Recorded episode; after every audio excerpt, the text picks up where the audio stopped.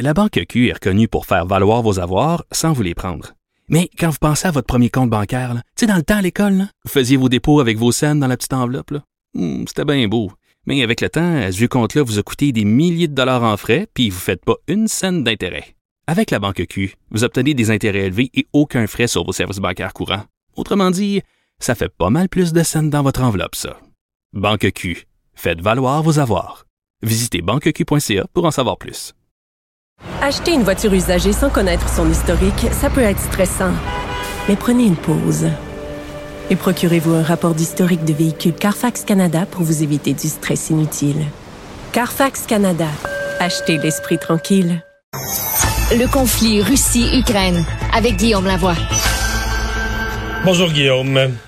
Bonjour Mario. Alors encore certains symboles des pays occidentaux pour exprimer leur appui à l'Ukraine. Oui, ça, ça dérougit pas, on pourrait dire. Euh, Boris Johnson, le premier ministre britannique, est allé faire une présentation euh, par Zoom devant le Parlement ukrainien.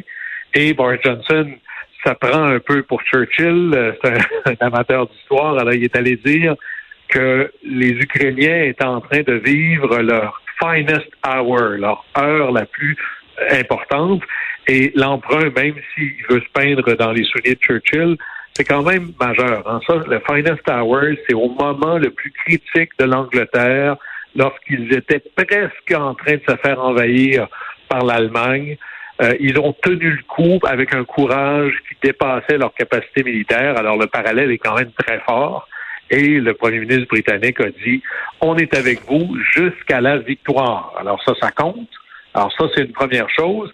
Et en fin de semaine, c'est la fête des mères, rappel pour tout le monde, mais la première dame des États-Unis, Jill Biden, la femme de Joe Biden, s'en va en Europe. Elle va aller euh, notamment en Roumanie et en Slovaquie rencontrer des réfugiés afghans et des mères, pardon, pas afghanes, mais ukrainiennes, rencontrer des réfugiés. Alors, quand la première dame se déplace en plus, c'est un symbole très, très fort. Alors là, on a eu du côté des États-Unis le président en Pologne, deux secrétaires, celui à la défense, le secrétaire d'État. Ensuite, on a eu la vice-présidente qui est allée se promener à peu près partout en Europe. On a eu la présidente de la Chambre. Là, c'est la première dame. Alors, Là-dessus, il semble pas y avoir de diminution de l'engagement de l'Occident aux côtés des Ukrainiens, et ça, ça fait une énorme différence. Guillaume, pour parler de l'économie russe, euh, d'ailleurs, on parlait, il date importante aujourd'hui sur le, paiement de la dette et tout ça, mais euh, Vladimir Poutine qui veut aller compenser les sanctions et relancer un peu l'économie de son pays. Oui, alors c'est un peu la preuve que finalement les sanctions ont véritablement un impact. Et là, ben, président Poutine, il va se défendre euh, avec la, toutes les énergies possibles. Et il y a aussi l'arme économique. Lui, c'est pas tant pour mettre des sanctions sur euh, euh, les États-Unis ou le Canada ou la coalition, mais plutôt pour essayer de sauver ce qui reste de son économie. Et là, il annonce un plan d'à peu près quelque chose comme 35 milliards de dollars. Et c'est d'énormes dépenses pour compenser l'effet des sanctions. Il y en avait déjà eu dans le passé, mais là, il en annonce un autre encore plus important. Et là, on va véritablement, donnez-moi l'expression, mais garrocher de l'argent au problème. On augmente le salaire des employés, on a des employés du secteur public, on augmente les pensions et on va essentiellement payer les entreprises pour ne pas qu'elles fassent faillite, pour qu'elles continuent à exister, pas nécessairement à opérer, mais juste à exister. Mais ça veut dire qu'on a de la liquidité quand même, parce que tout ça, euh, tu sais, des salaires, ça revient toutes les deux semaines, euh, ça, coûte cher. Ah, c'est majeur. C'est la preuve que l'État russe est, vraiment un État très riche, avec les poches très profondes. Euh, les dépenses publiques du gouvernement russe par rapport à l'an dernier sont en hausse de 37% Alors, il y a là-dedans de l'argent pour la défense, mais il y a surtout beaucoup, beaucoup d'argent pour essentiellement payer les Russes pour pas qu'ils. C'est vraiment ça, là.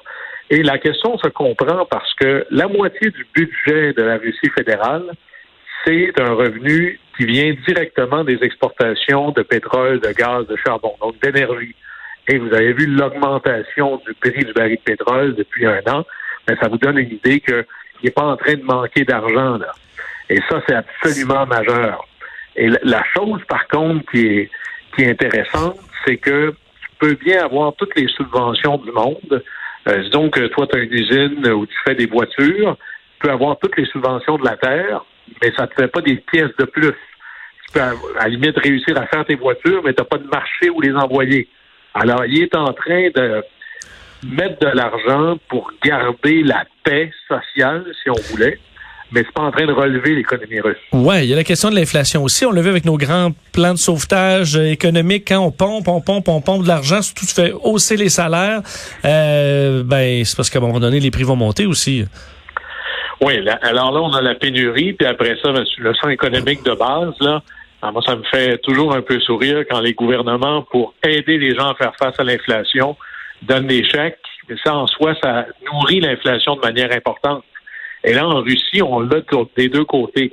On pense que l'économie russe va se réduire d'au moins 12% cette année, ce qui est majeur, et l'état économique de la Russie pourrait redevenir aussi pire que ce qu'elle était dans les années 90. Les années 90, là, c'est tout de suite après l'effondrement de l'Union soviétique. Et là, à ce moment-là, pour continuer à fonctionner, ils avaient l'argent du FMI, l'argent de la Banque mondiale. Cette fois-là, ça n'arrivera pas. Alors, on va se retrouver avec des pénuries, de l'inflation et peut-être de l'hyperinflation.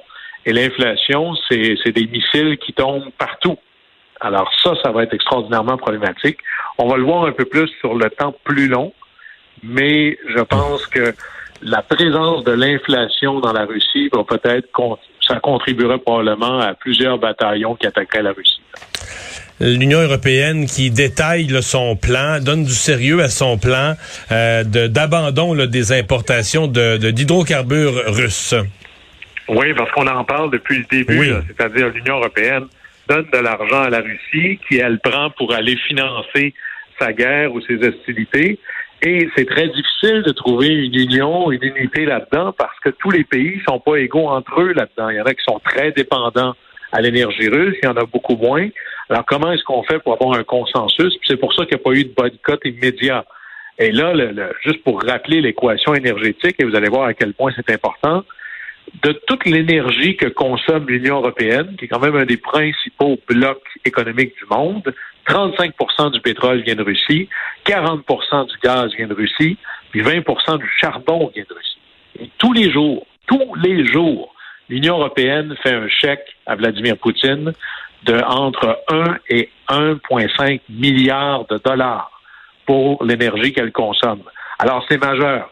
Alors là, l'Union européenne a réussi à trouver une méthode, et la méthode va être grosso modo de sortir du pétrole russe d'ici la fin de 2022. Bon, ça, c'est dans six mois. C'est quand même beaucoup, là. Et là, je pèse les mots. J'ai dit pétrole, j'ai pas dit gaz. Parce que là, l'équation du gaz est beaucoup plus difficile. Parce que pour renoncer au gaz russe, c'est pas tant d'en consommer moins. Pardon, pour renoncer à l'énergie russe, c'est pas tant d'en consommer moins, c'est d'être capable de la trouver ailleurs. Le pétrole est plus liquide, sans faux jeu de mots. On a des infrastructures, on met ça sur des pétroliers, alors que le gaz naturel est beaucoup plus une question de est-ce que j'ai un pipeline qui vient chez moi? Oui, c'est liquéfiable dans des usines, des usines de liquéfaction comme on, il y avait un projet au, Saguenay-Lac-Saint-Jean, mais c'est c'est pas simple. Puis c'est pas partout que tu peux euh, liquéfier, transborder, euh, remettre en sous forme de, de gaz. C'est toute une opération. Là. Oui, ça prend un port méthanier pour l'accueillir. Mettons que je suis capable de sortir du Qatar, ben je vais pas me stationner euh, devant n'importe quel pays ou n'importe quel port. La Lituanie en a un. Mais là, d'ailleurs, c'est une des choses dont on veut accélérer la construction en Allemagne, c'est des ports méthaniers pour qu'il y ait du gaz qui puisse entrer. Alors là, la grande question, c'est qui va arriver à zéro en premier? Alors l'Union européenne se dit, moi, je veux changer mon rapport de force, je veux sortir des énergies russes et je le fais sur un plan. Et là, je vais un peu téléguider mon plan à l'adversaire. Vous, vous êtes Vladimir Poutine. Si je vous dis, dans six mois, là, tu n'as plus de rapport de force sur moi, ben, je vais essayer d'utiliser mon rapport de force maintenant. Et là, c'est peut-être ça qui va accélérer une des tactiques que pourrait prendre Vladimir Poutine, une des armes dont il possède, c'est j'attendrai pas qu'il n'y ait plus besoin de mon pétrole pour leur fermer le robinet. Hein? Alors là, est-ce qu'il pourrait fermer le robinet du pétrole, un peu comme il avait fait pour le gaz dans le cas de la Pologne et de la Bulgarie? Est-ce qu'il pourrait fermer le robinet du pétrole un peu, beaucoup, passionnément, dans les mois à venir avant que l'Europe soit capable de trouver des alternatives. Et ça, ça va être des enjeux majeurs. Et présentement, il y a une commande à travers les pays de l'Union européenne, c'est trouvez-vous des manières d'augmenter vos stocks. Mettez du pétrole partout, remplissez vos réservoirs, mettez-en euh, dans vos poches en arrière s'il faut. Mais c'est le temps, faites-vous un trésor de guerre littéralement, parce que du jour au lendemain, on pourrait se retrouver avec ce qui serait l'équivalent d'une énorme crise économique et de foutre le bordel au plan économique, politique ou social, c'est dans les techniques russes les plus classiques. Alors ça, ça va faire partie des choses qu'on va vouloir surveiller. On, est, euh, on a été impressionné beaucoup par le courage de l'armée ukrainienne, mais qui ont des défis, euh, même s'ils reçoivent plein de bon, plein de missiles, euh, des équipements par les pays alliés. Et entre autres, c'est qu'ils doivent se séparer et se diviser sur un territoire qui est très vaste. Et avec les Russes qui attaquent d'un peu partout, c'est ça rend la tâche assez complexe. Et là, il y a absolument, c'est de plus en plus complexe. On l'a vu avec la Transnistrie, là, où il y a des soldats qui sont en, dans ce territoire pseudo-autonome en Moldavie, sur la frontière ouest de l'Ukraine. Les Ukrainiens ont déplacé des troupes pour essayer de protéger leur flanc ouest. Et la coalition occidentale peut donner beaucoup de choses à l'Ukraine. En plus d'argent, plus d'armes, d'informations logistiques, des images satellites. On, on peut faire ça toujours un peu plus. Ce qu'on peut pas faire, c'est donner des soldats. Ou en tout cas, c'est une ligne qu'on n'a pas décidé de franchir. Et là, il y a une équation démographique qui est vraiment au désavantage de l'Ukraine. L'Ukraine, c'est un pays de 44 millions. La Russie, c'est un pays de 145 millions d'habitants. Donc, en termes de soldats capables de mener la bataille, il y aura toujours plus de capacité du côté russe que, de capacité du côté ukrainien. Et c'est là où c'est une équation qui est vraiment à l'avantage de la Russie. Et vous allez voir, on va en reparler avec l'idée des célébrations du 9 mai, une rumeur qui commence à prendre de plus en plus d'importance, c'est celle où Vladimir Poutine pourrait déclarer officiellement la guerre à l'Ukraine. On va dire pour les Ukrainiens, là, ce ne sera pas une grande nouvelle, mais ça permettrait à Vladimir Poutine de mobiliser des troupes. Ah, parce que là, on est toujours en mission, en, opération spéciale. Il n'est pas en guerre, lui, là. Non, non, c'est. Puis d'ailleurs, faut pas le dire, sinon on risque la prison. Mais disons que demain matin, il déclarait la guerre et qu'il fait une mobilisation générale. Ben, il est capable d'aller chercher un réservoir de soldats, même s'ils seront mal entraînés, mal euh, gérés, mal équipés. Ça fait quand même plus de, de, de boots on the ground, plus de bottes sur le terrain que les Ukrainiens seraient capables d'en mobiliser. Alors ça, ça fait partie dans les l'analyse stratégique. À la fin, plus de capacité. Les Ukrainiens seront toujours mieux armés, mais ça, c'est des choses qui pourraient inquiéter l'Ukraine à court et moyen terme. À suivre. Merci beaucoup, Guillaume. À demain. Au plaisir.